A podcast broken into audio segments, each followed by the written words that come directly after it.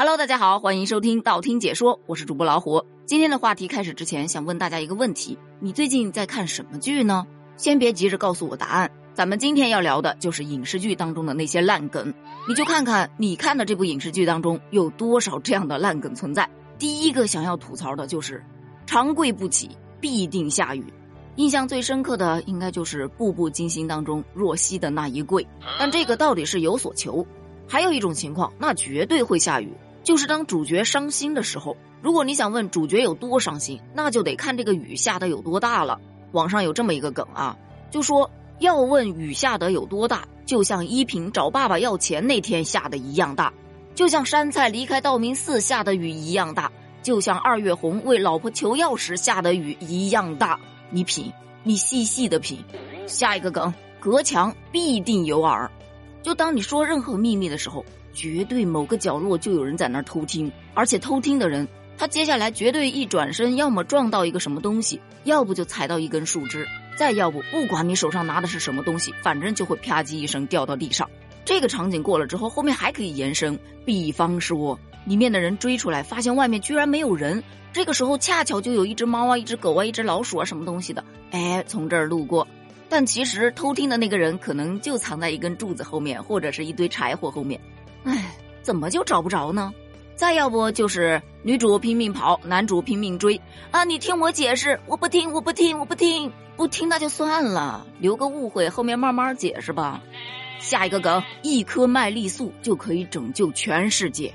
受伤了，来一颗麦丽素；中毒了，来一颗麦丽素；要下毒，给碗里来一颗麦丽素。修炼遇到瓶颈，那更得来一颗麦丽素啦。咱就是说，麦丽素这么有用，麦丽素他自己知道吗？哎呀，反正不说了，我待会儿也去多买几包麦丽素防防身呢。还有，我不知道你身上有没有胎记啊？反正，在影视剧当中，只要身上有特殊胎记，而且那胎记给了特写，那这个人的身份绝对不简单。多少公主、小姐、太子、世子都是靠胎记给认回来的。所以，网上有很多网友调侃啊。哎呦，我也有胎记啊！我的富豪爹妈啥时候来认我呀？有些梦可以做，但是真的没必要。下一个梗，你发现没有？只要坏人突然变好了，那他就离死不远了。在这里我要补充一下，反派在没有变好之前，永远都是打遍天下无敌手。当他变好了之后，战斗力怎么就直线下降了呢？特别是那种说“你等我，我干完这一票就金盆洗手，跟你归隐山林”。那么不好意思了，基本上是不用再等了，大概率是回不来了。另外有一点，我一直是觉得特别纳闷的，就反派呀，为什么总是话那么多？反派死于话多的这个梗，其实很多人都吐槽过。你想想啊，他抓到了主角，他总是不杀，然后搁那慢慢的跟他聊天，也不知道是为了什么。但相反的，如果是主角拿到一个反派，今天不是你死就是我亡，咔一刀就下去了，那叫一个快准狠呐！所以说，反派还是太善良了。你要是杀伐果决一点，你就当主角了，不是？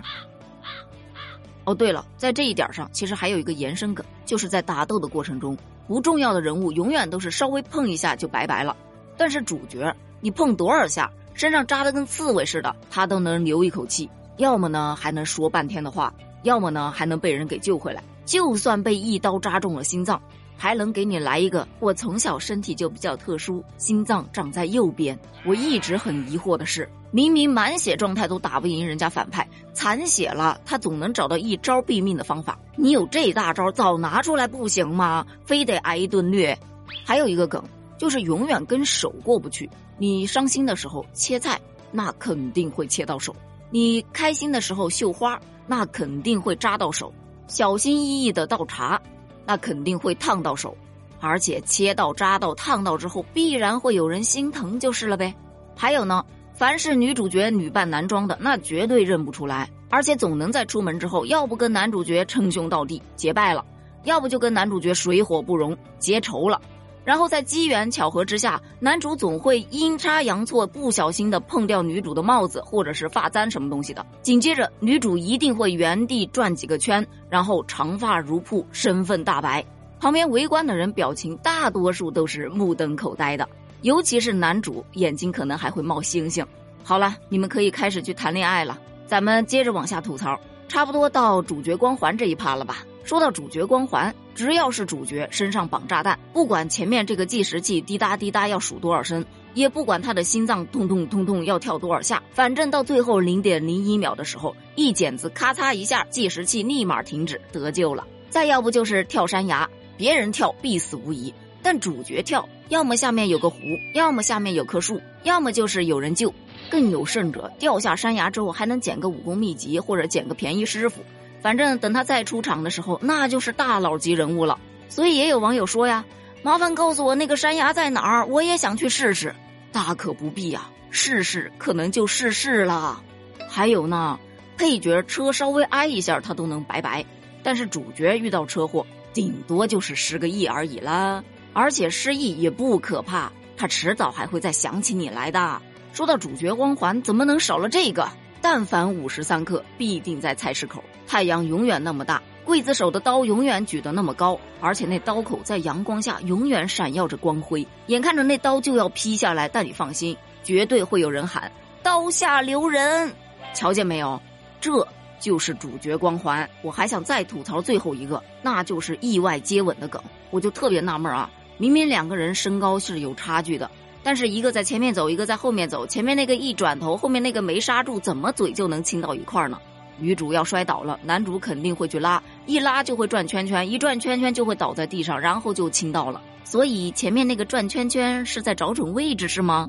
其实除了这些还有很多，什么误会了要去解释，你从来不直接开口解释，永远都是你听我解释，你听我解释，你倒是解释啊。然后第一次下厨永远炒的特别难吃，然后男女主总会昧着良心说，嗯，好吃，好吃。荒郊野岭突然下起雨要躲雨，那必定会有一个破庙在旁边。嗯，这个我相信，绝对是导演组已经踩好点儿的。惊慌之下推开门，那绝对有惊喜，不是在上吊，就是在洗澡，要不就是看到了什么不该看的秘密。好了，今天的烂梗咱们就吐槽到这儿了，所以来交作业吧。你最近在看的电视剧当中有出现什么样的烂梗呢？或者再补充一些我没有提到的烂梗吧，咱们评论区见，拜拜。